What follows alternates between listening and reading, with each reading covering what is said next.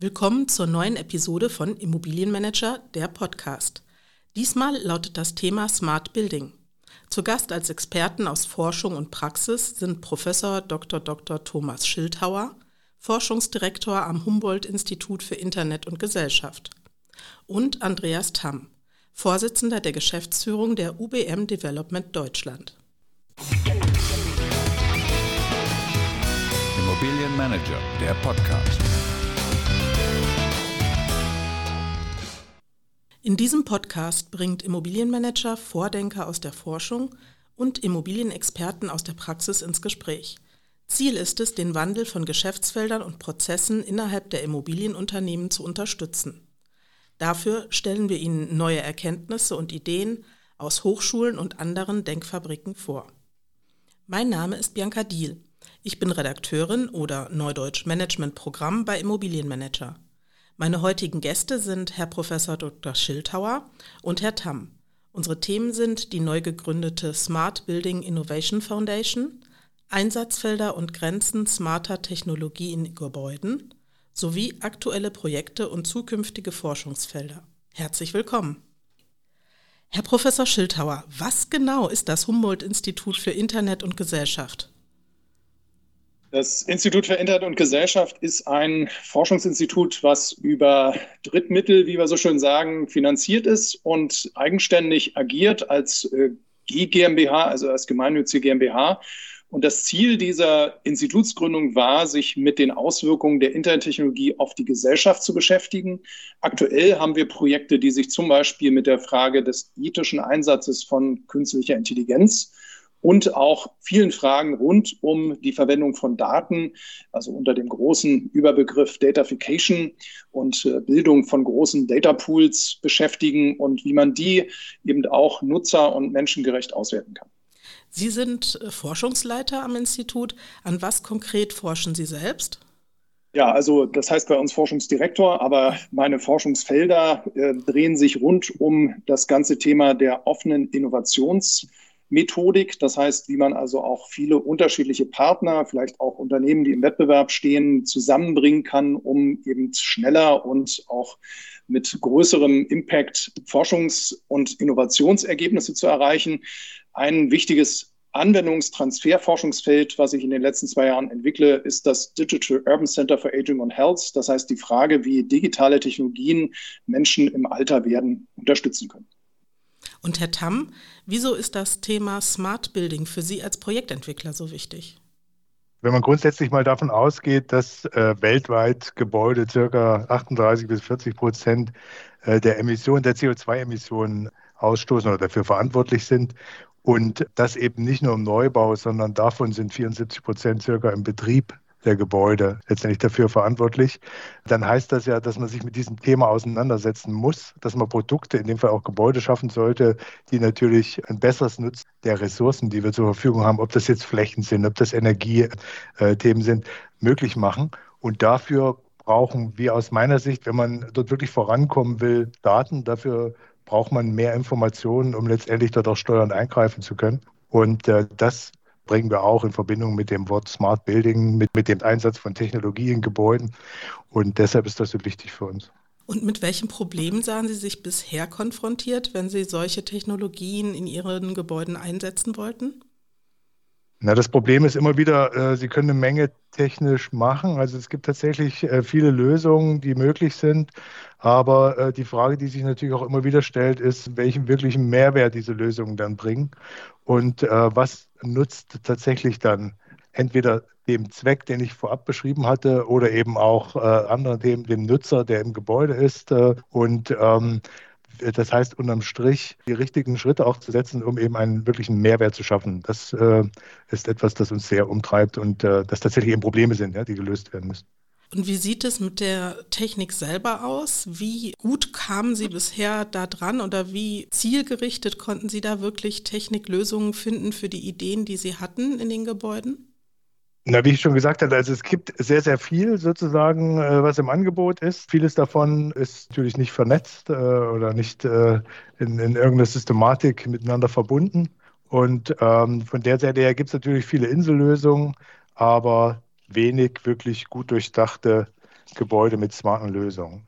Und wenn man mal von der anderen Seite betrachtet, wie nachgefragt werden diese Technologien aktuell von den Nutzern der Gebäude?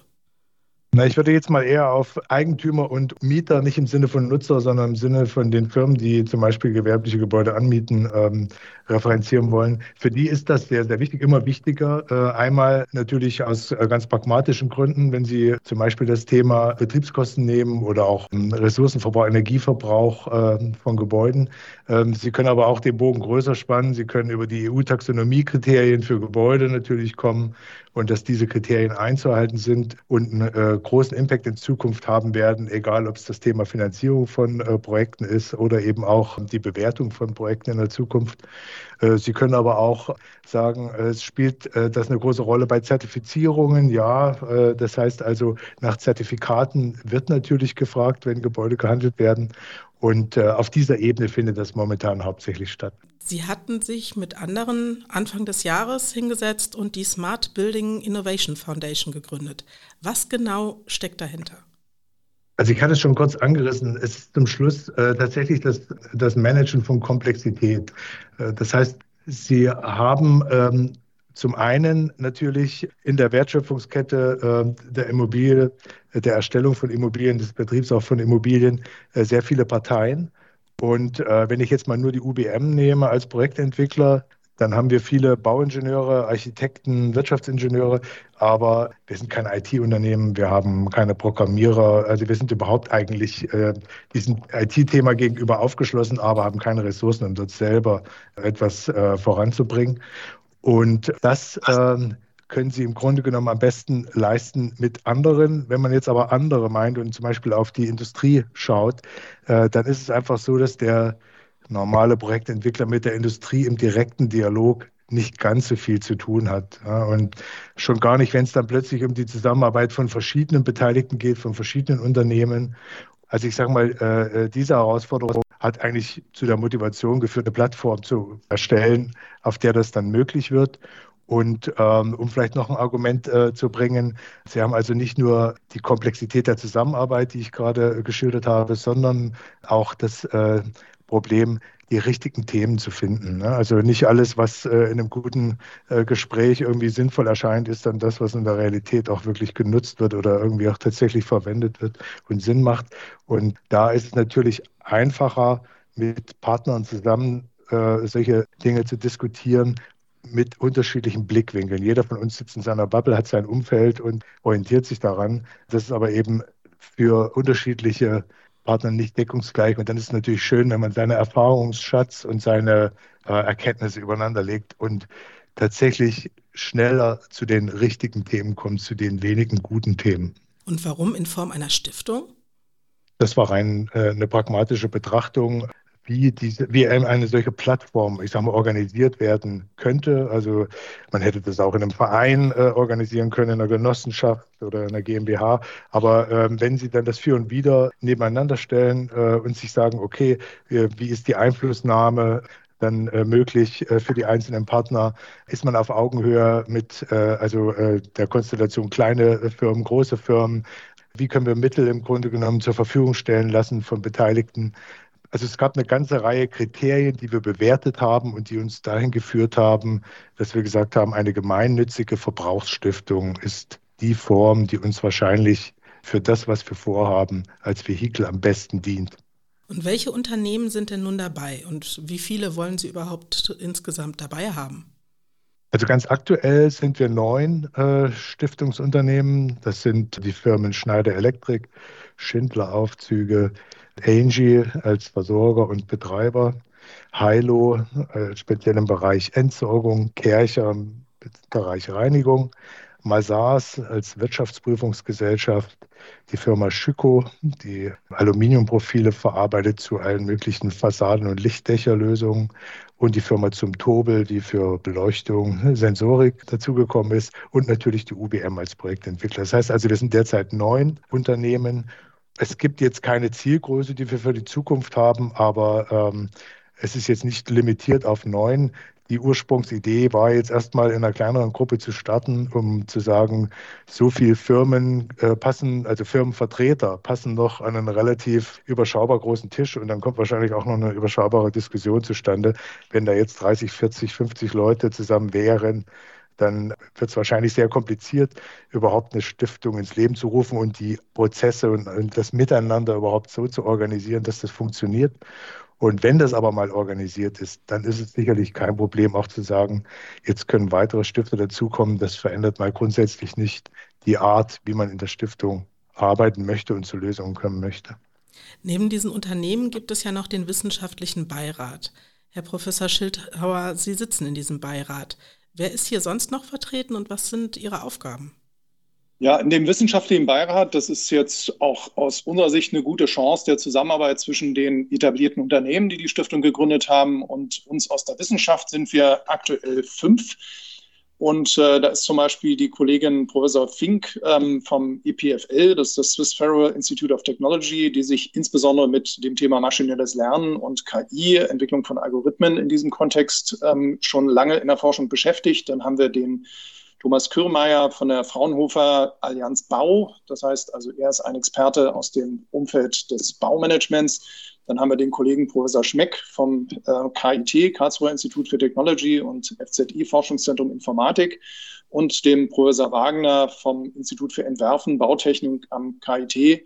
Und ich selbst bin ja auch von Hause aus Informatiker. So haben wir also eine ganz gute Mischung aus Experten vom Bau, Architekt und eben auch Organisationsexperte und äh, Kollegen aus der Informatik.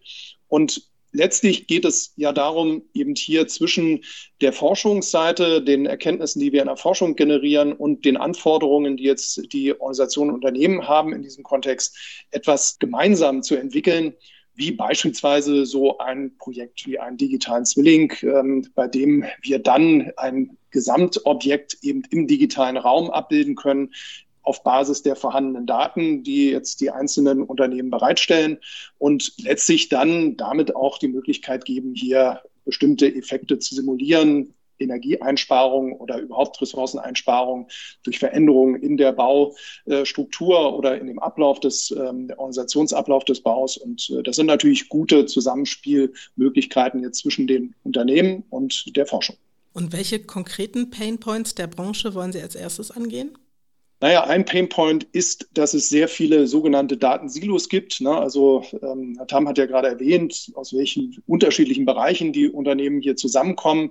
Da ist es eben so, dass äh, Schindler-Aufzüge für sich in der Aufzugssteuerung natürlich ganz viele Daten hat, aber quasi sozusagen nicht über den Aufzugsschacht hinausgeht in vielfältig. Und jetzt kommen eben die anderen Partner dazu, die eben aus der Lichttechnik, aus der Bewegungstechnik Daten zur Verfügung stellen. Und man kann sich schnell vorstellen, dass das eben einer der großen Punkte ist, wenn diese Daten und äh, die sozusagen das gesamte Management ähm, in so einem Gebäude auf einer besseren Basis der zusammengespielten Daten erfolgt, dann kann ich auch die Ressourcen, die ein Gebäude verbraucht, viel besser steuern und auch reduzieren.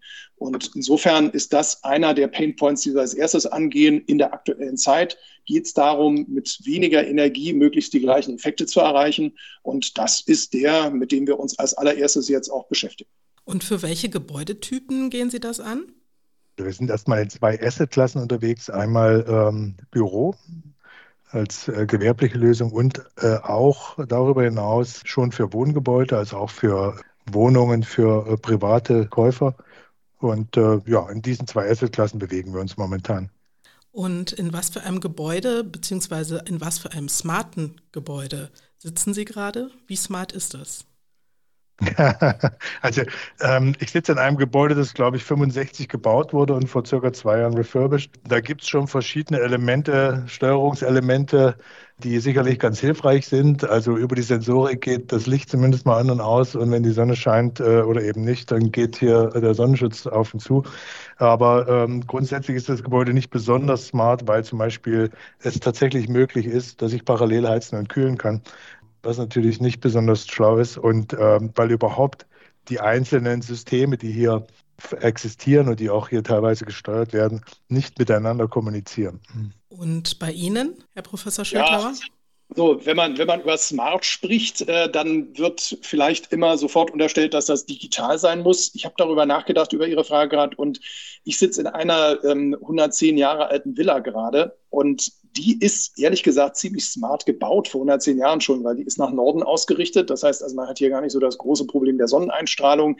Ähm, man hat eine sehr gute Gebäudedurchlüftung, weil eben der Fußboden sozusagen in besonderer Form aufgebaut wurde. Und ähm, natürlich habe ich das durch ein paar digitale Systeme inzwischen ergänzt, sodass ich hier auch die Lichtquellen über mein Handy und App steuern kann und natürlich auch die Heizungsthermostaten etc. Aber es ist eine gute Mischung ähm, und wie gesagt, für uns ist Smart eben nicht nur digital. Und wann wäre Ihnen tatsächlich so ein Gebäude zu smart?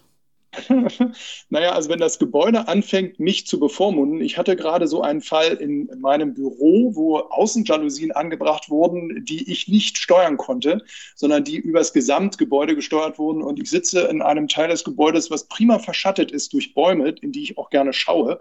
Ähm, und die Jalousien waren trotzdem runtergefahren, weil der Rest des Gebäudes in der Sonne stand. Und da fängt es dann für mich an, ne, wo ich sage, okay, also das wäre schön, wenn ich dann sozusagen tatsächlich jedes einzeln steuern könnte. Also in dem Moment, wo ich mich zu sehr bevormundet fühle und das nicht mehr ändern kann oder da nicht eingreifen kann, dann ist es mir zu smart. Und Herr Tam, wo setzen Sie die Grenzen? Ja, also für mich spielt auch eine Rolle, dass es einfach nutzbar sein muss, dass man es mit einem vertretbaren Aufwand letztendlich auch warten kann, dass also auch die Komplexität der Systeme zumindest äh, für mich als Nutzer dann nicht zu hoch werden darf. Sie hatten gerade die Nutzer genannt. Sind es nicht eigentlich die, die smart sein sollten und weniger das Gebäude? Naja, also auf der einen Seite äh, ist das schon richtig. Also man kann natürlich jetzt äh, Technik anbieten, aber ohne den Nutzer, ohne die Nutzerakzeptanz und auch, auch das entsprechende Verhalten ist das eben alles unterm Strich, ich will nicht sagen nichts wert, aber eben dann doch äh, nur eingeschränkt nutzbar und auch die Effekte, die man sich verspricht, äh, verspricht, sind nur eingeschränkt dann einstellbar. Das heißt, was äh, muss ich tun, um letztendlich äh, Informationen auch an den Nutzer zu geben, um auch Ergebnisse von Verhaltensänderungen auch sichtbar werden zu lassen.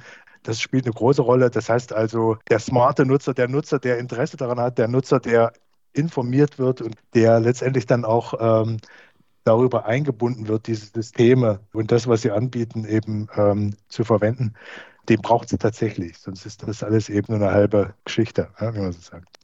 Und wir, wir arbeiten eben auch daran zu schauen, wie sich sozusagen Systeme, also smarte Systeme, besser an Nutzer anpassen können. Also nutzerzentriertes Design ist hier so das Stichwort, wo wir aus der Forschung, aus der Designforschung eben auch entsprechende Methoden haben, das zu verbessern oder auch Feedback-Schleifen einzubauen für die Hersteller von smarten Anwendungen in Gebäuden.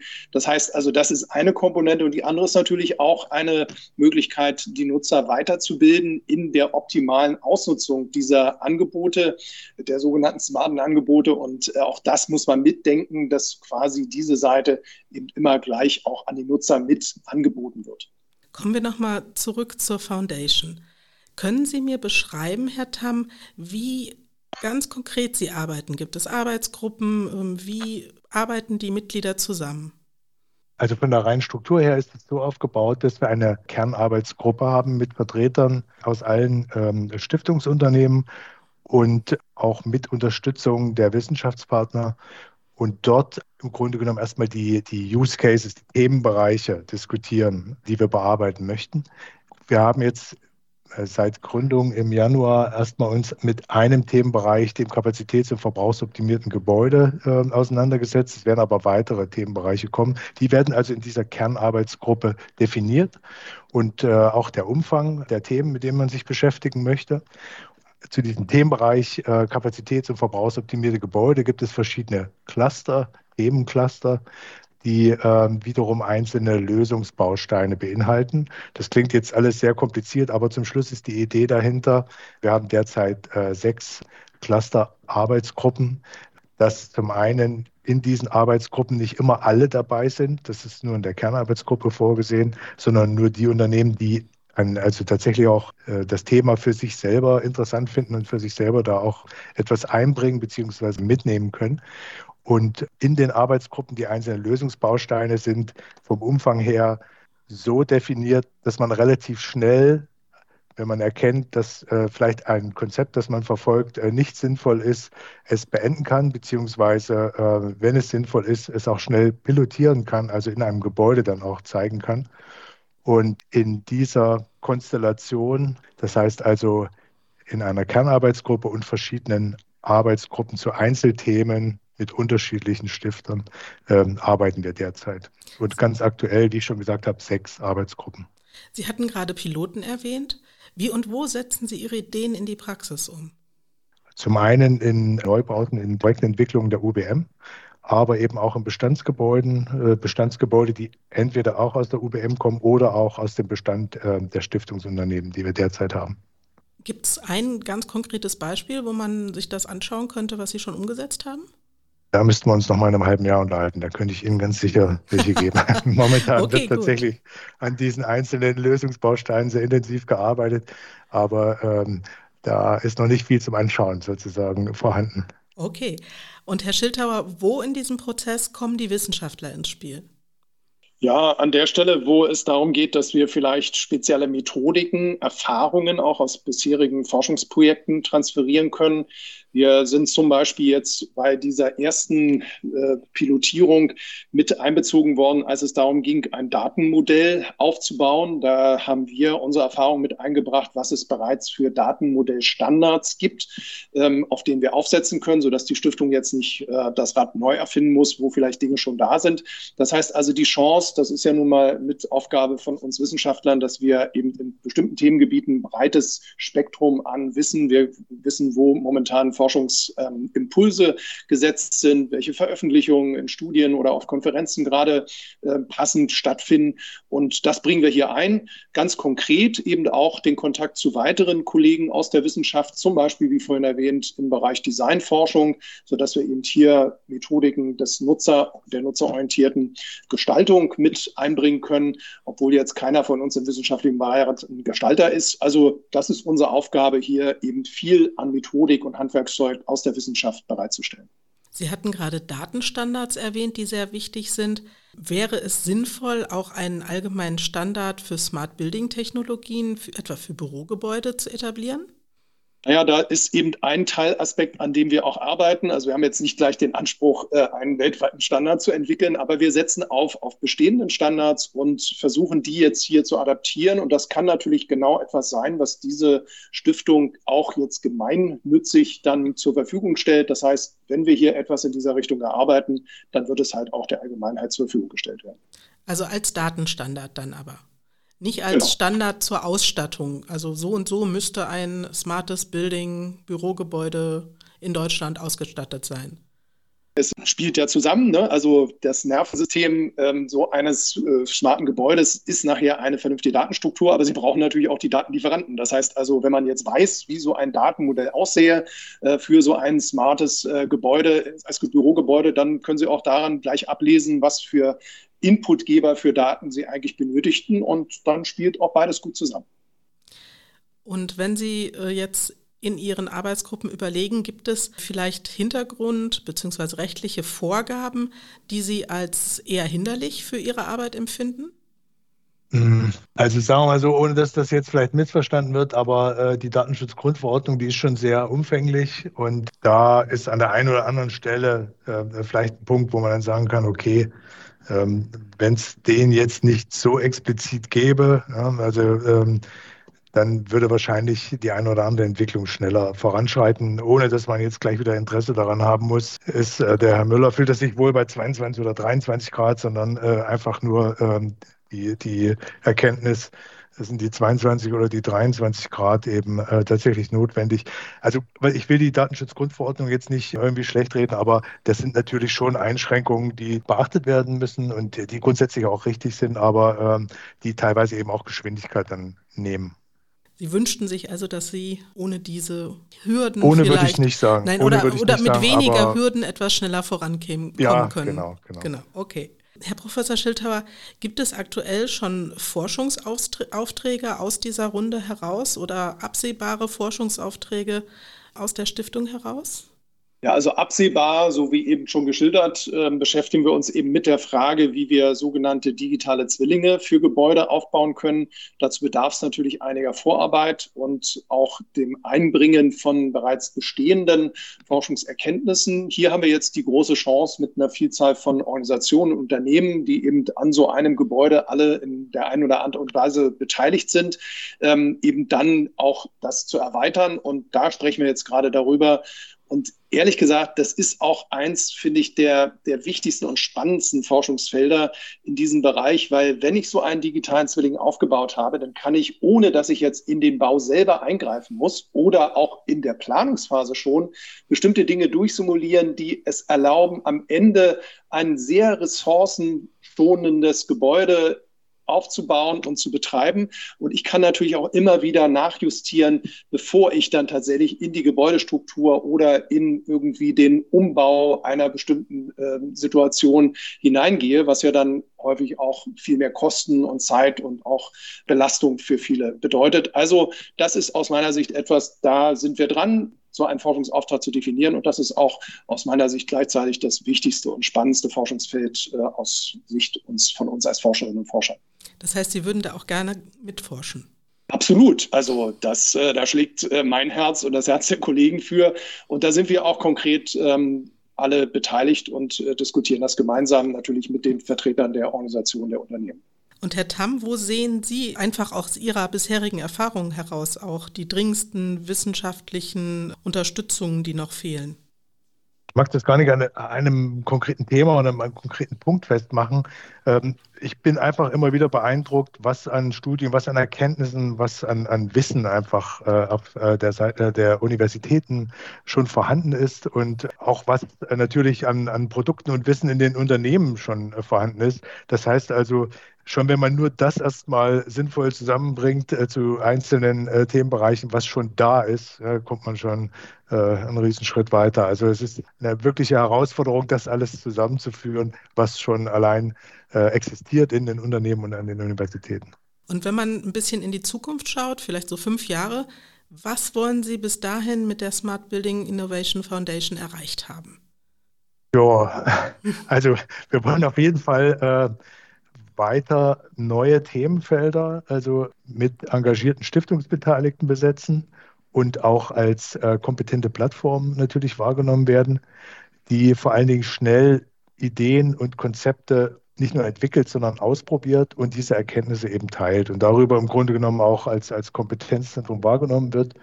Und das Ganze natürlich unter Einbindung der Wissenschaft, aber eben auch der zum Beispiel Startups oder der PropTech-Unternehmen, die es ja, die es ja gibt und die genauso natürlich daran interessiert sind, ähm, ihre Lösungen zeigen zu können. Und es wäre schön, wenn, wenn wir sozusagen aus diesem Leuchtturm-Projektstatus äh, damit rauskommen und ganz klar eben Wissen teilen und auch äh, so wahrgenommen werden, dass dieses Wissen ähm, zur Verfügung steht und damit schnell auch in die Breite kommt. Ja. Dann danke ich ganz, ganz herzlich für dieses Gespräch. Herr Dr. Schildhauer, Herr Tamm. Ja, vielen Dank äh, für auch die guten Fragen und die Möglichkeit, die Stiftungsarbeit vorzustellen. Okay, herzlichen Dank für das Gespräch, in dem wir gesprochen haben über die neu gegründete Smart Building Innovation Foundation, Einsatzfelder und Grenzen smarter Technologie in Gebäuden sowie aktuelle Projekte und zukünftige Forschungsfelder. Dieser Podcast gehört zum M-Plus-Angebot für Abonnenten von Immobilienmanager. Hier erhalten Sie nicht nur sechsmal im Jahr die Fachzeitschrift mit geballtem Wissen zur Immobilienbranche, zum Service gehört auch der Online-Zugang zur digitalen Ausgabe von Immobilienmanager, mobil über die IM Immobilienmanager App oder als Desktop-Variante über medien.immobilienmanager.de und der Online-Zugriff auf exklusive Inhalte. Zudem gibt es zwei Newsletter wöchentlich. Den Content-Newsletter mit spannenden Artikeln zu aktuellen Themen der Branche und am Freitag den Newsletter mit der Zusammenfassung der wichtigsten News der Woche.